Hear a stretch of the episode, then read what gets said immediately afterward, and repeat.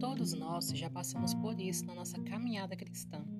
Ler algum versículo da Bíblia e não entender nada, ou ficar em dúvida com o significado daquela palavrinha que dá um nó na nossa mente. Nesse podcast, vamos aprender juntos sobre a palavra de Deus, especificamente no capítulo 1 do livro de Provérbios.